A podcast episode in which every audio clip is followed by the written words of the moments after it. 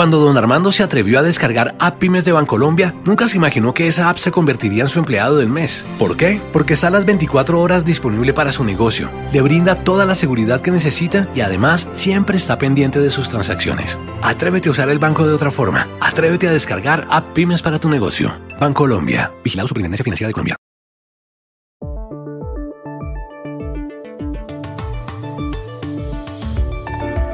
Donald Trump ha vuelto. Lo ha anticipado este lunes su doctor de cabecera, Sean Conley, cuando le preguntaron si los medicamentos contra el coronavirus estaban teniendo efectos secundarios en el paciente.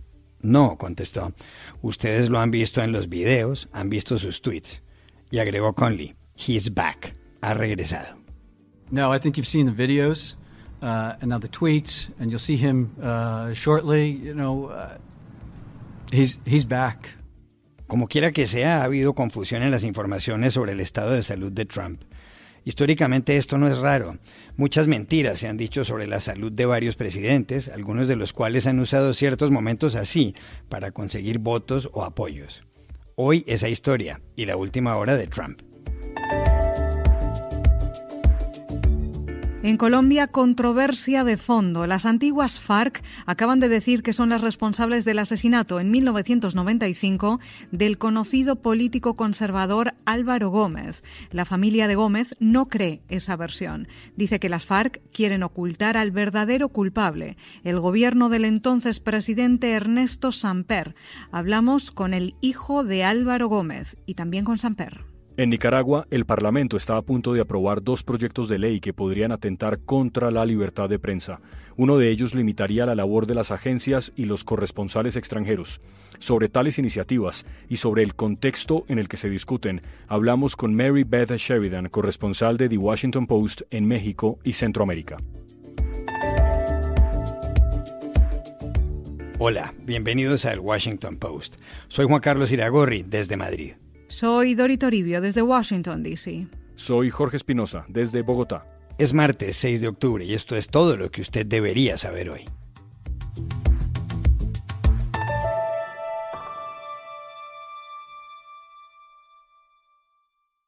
En la historia de Estados Unidos, varios presidentes han mentido sobre su estado de salud o lo han utilizado con fines políticos o electorales. Sobre la salud de Donald Trump ha habido versiones encontradas. El viernes pasado, después de que él anunciara que tenía coronavirus, la Casa Blanca dijo que sus síntomas eran leves, pero poco después fue trasladado al hospital Walter Reed en Bethesda, 20 millas al norte del centro de Washington. Luego su médico Sean Conley manifestó que Trump se estaba recuperando, pero su jefe de gabinete, Mick Mulvaney, describió el panorama como muy preocupante y dijo que se aproximaban horas complejas. Al final, el domingo Trump salió en un vehículo blindado a saludar a sus partidarios en los alrededores del Walter Reed. ¿Cuál es la última hora al grabar este podcast allá en Washington, Dory? Porque han pasado cosas. Y tantas cosas, Juan Carlos. El presidente de Estados Unidos ha salido ya del hospital después de menos de 72 horas ingresado y se recupera ahora en la Casa Blanca. Donald Trump asegura que se encuentra mejor que hace 20 años, dice, y así lo quiso poner en escena anoche al salir del centro médico caminando hacia el helicóptero presidencial, el Marine One, que surcó los cielos de Washington al atardecer entre aplausos de sus seguidores.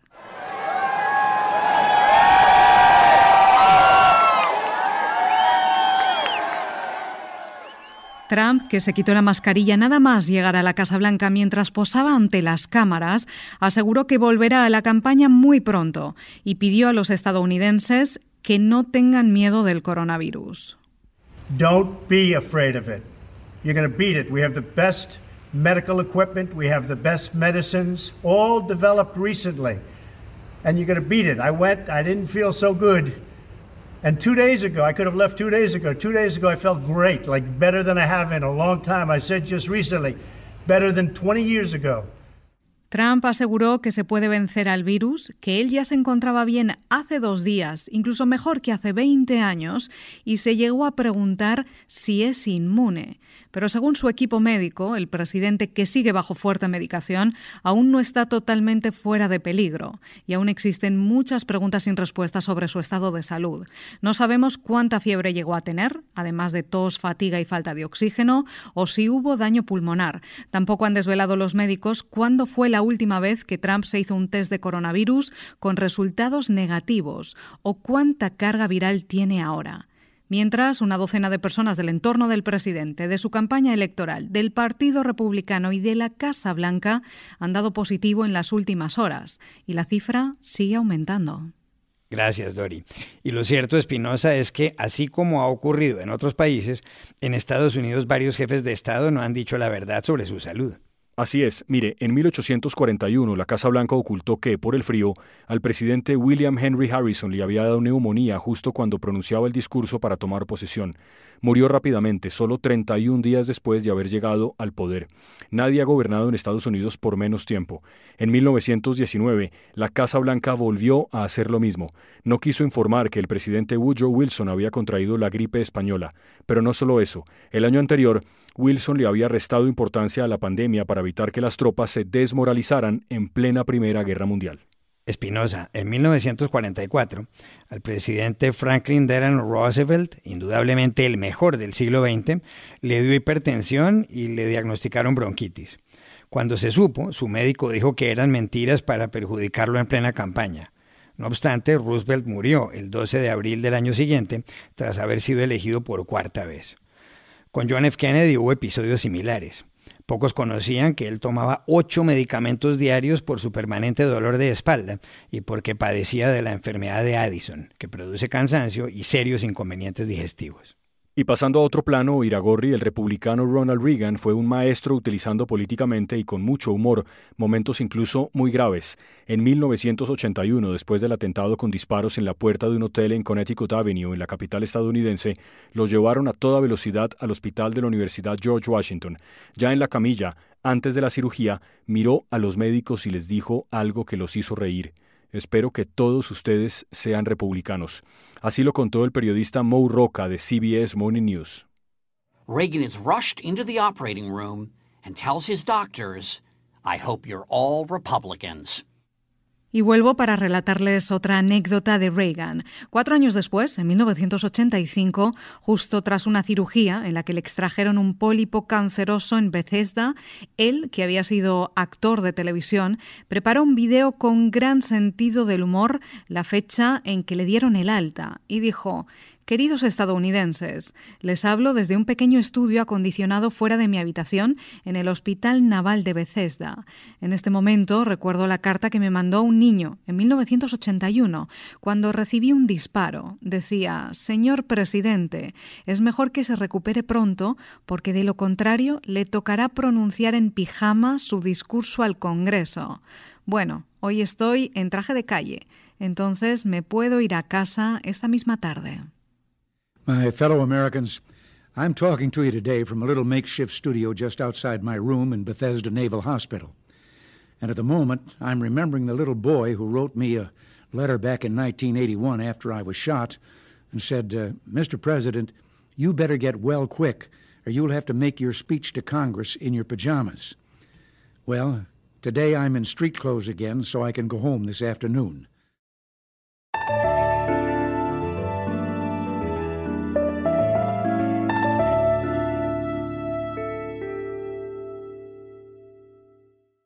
En Colombia se ha suscitado un debate nacional en torno a un pronunciamiento de las antiguas FARC con respecto a uno de los magnicidios que más impacto han causado en los últimos años en este país.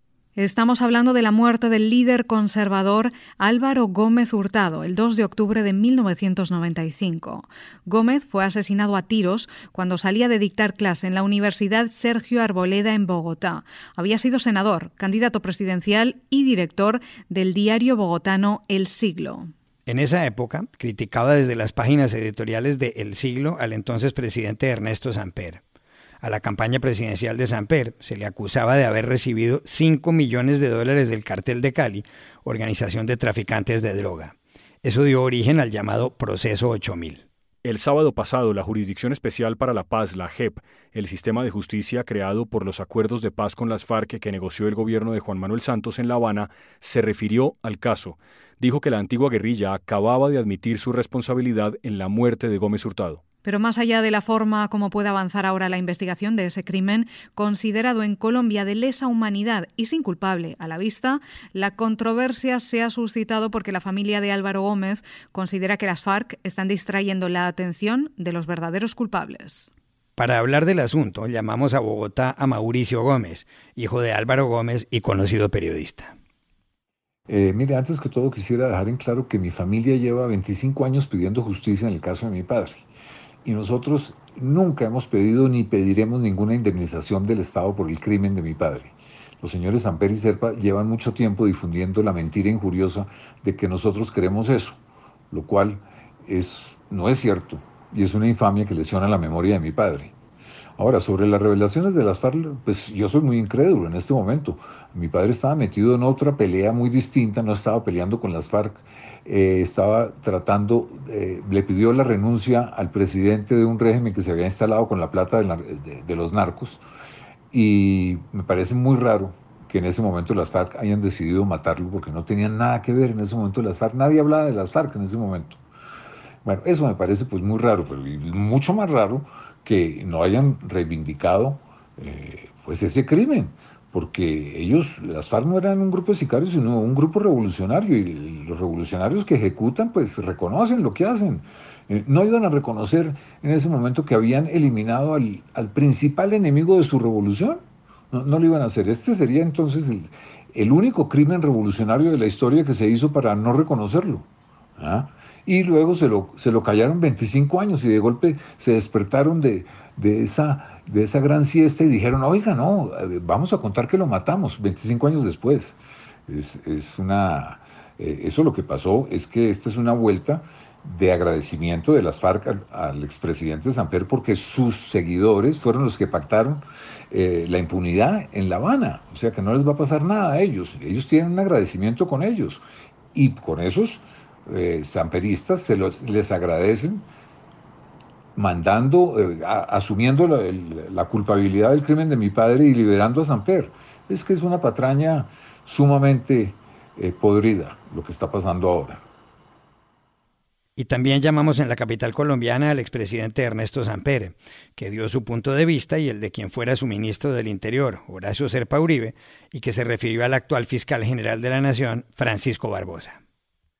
Nosotros hemos rechazado una y otra vez esta hipótesis calumniosa la familia del dirigente Álvaro Gómez Hurtado en el sentido de que su muerte había sido el resultado de un crimen de Estado que nos comprometería a Horacio Serpa y a mí. No necesitamos eh, apelar a ningún testimonio para que la gente sepa que hemos sido en Colombia unas personas de bien, demócratas, eh, como lo demostramos durante mi gobierno. Eh, a propósito, en ese gobierno participaban personas muy cercanas al dirigente sacrificado. Había tres ministros eh, en mi gabinete, uno de ellos era inclusive su, su, su, sobrino, y con el, el, doctor Álvaro Gómez Hurtado hasta el final de sus días tuvimos unas excelentes relaciones personales. Entonces la gente se pregunta, bueno, ¿y por qué entonces su sobrino y su hijo ahora están tratando de implicarlos, porque ellos tienen un interés económico en que avance la teoría del crimen de Estado. Eh, si esta se llegara a confirmar, que no se va a poder confirmar en nuestro caso jamás, pues tendrían la posibilidad de acceder a una indemnización que no les vendría mal. Eh, duele decirlo, pero eso es lo único que explica por qué tienen el interés en mantener otra versión. Ahora, que no les, eh, no les gusta que esta verdad llegue a la justicia que se estableció en Colombia para examinar los crímenes de guerra, pues esto no es un problema que les guste o no les guste, es que así se pactó en los acuerdos de paz y así lo eh, estableció el Congreso de la República y así lo reglamentó la Corte Constitucional. Es una competencia la justicia de paz conocer todos los hechos criminales que tengan que ver con el conflicto ellos tal vez se sientan más cómodos con el fiscal que maneja los temas de la justicia ordinaria, porque es una persona relativamente amiga y cercana a sus afectos ideológicos y políticos. Pero repito, nosotros eh, rechazamos de una manera tajante el que se nos vincule a Horacio Serpa y a mí a un crimen de Estado que no tienen ninguna eh, fundamentación distinta al interés económico de estas personas y a la utilización política de un crimen que nos debería interesar a todos, que esté, eh, cuya investigación debe estar movida por la verdad y no por eh, mentiras que van tratando de convertirse en medias verdades y estas en hechos reales que nunca existieron.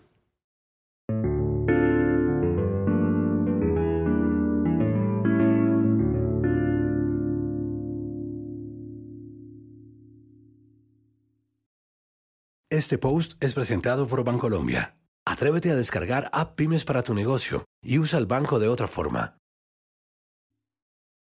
En Nicaragua, el gobierno de Daniel Ortega está intentando amordazar a la prensa. Así lo han señalado en los últimos días defensores de la libertad de expresión como Amnistía Internacional y el Comité de Protección de los Periodistas. En la Asamblea Nacional, la única Cámara Legislativa del país, ha comenzado el trámite de dos proyectos de ley que buscan limitar la tarea de los periodistas de medios de comunicación nacionales y extranjeros. Lo más probable es que esos proyectos se conviertan en ley. De los 92 escaños de la Asamblea, 71 pertenecen a miembros del Frente Sandinista para la Liberación Nacional, que es el partido político de Daniel Ortega.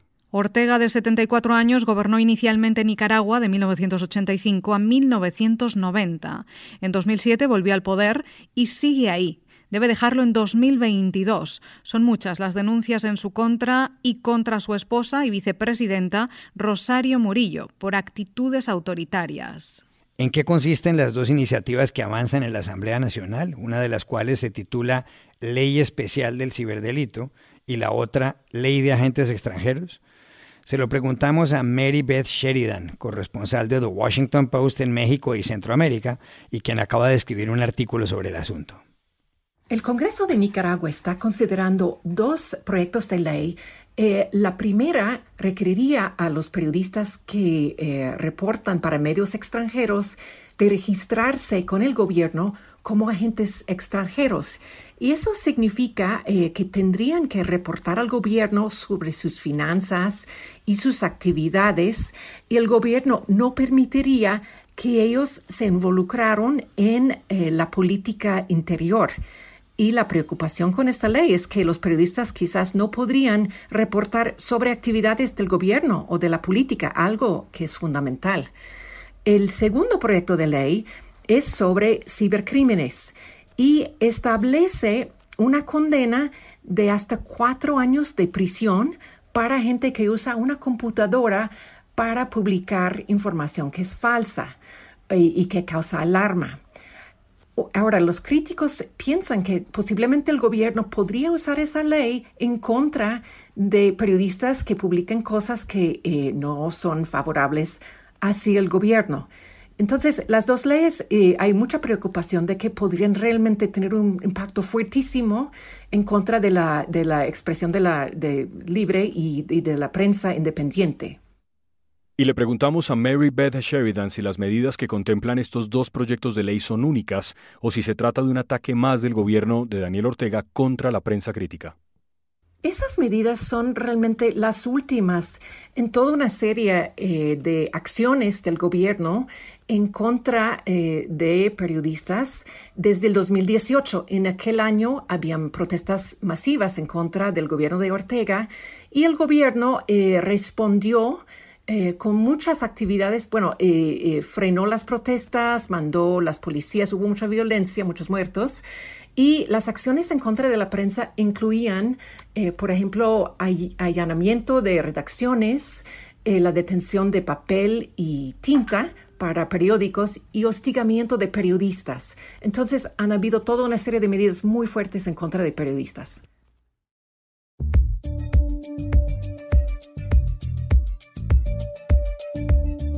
Y estas son otras cosas que usted también debería saber hoy.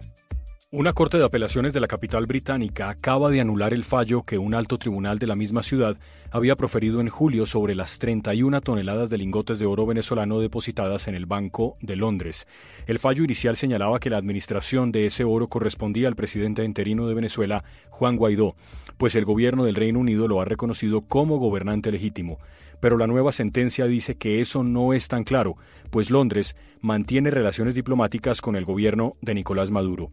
La justicia británica tendrá ahora que establecer cuál, para efectos del proceso, es el verdadero presidente venezolano. El director del programa de emergencias de la Organización Mundial de la Salud, Michael Ryan, cree que un 10% de la población mundial podría haber tenido coronavirus. Ello supondría que más de 760 millones de personas podrían haberse contagiado del virus, una cifra más de 20 veces mayor a los cálculos oficiales. Según la Universidad Johns Hopkins, hay 35 millones de casos en el mundo y más de un millón de fallecidos.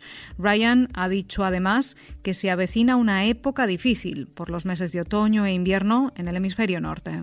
En el fondo del mar puede haber 14 millones de toneladas de pequeños trozos de plástico, la cifra que es 30 veces más alta que el de los residuos que flotan en los océanos, la acaba de dar la agencia científica del gobierno australiano.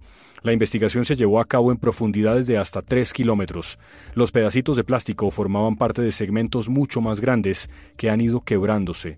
En septiembre, un estudio publicado por la revista Science concluyó que la cantidad de desechos plásticos en los mares roza los 23 millones de toneladas.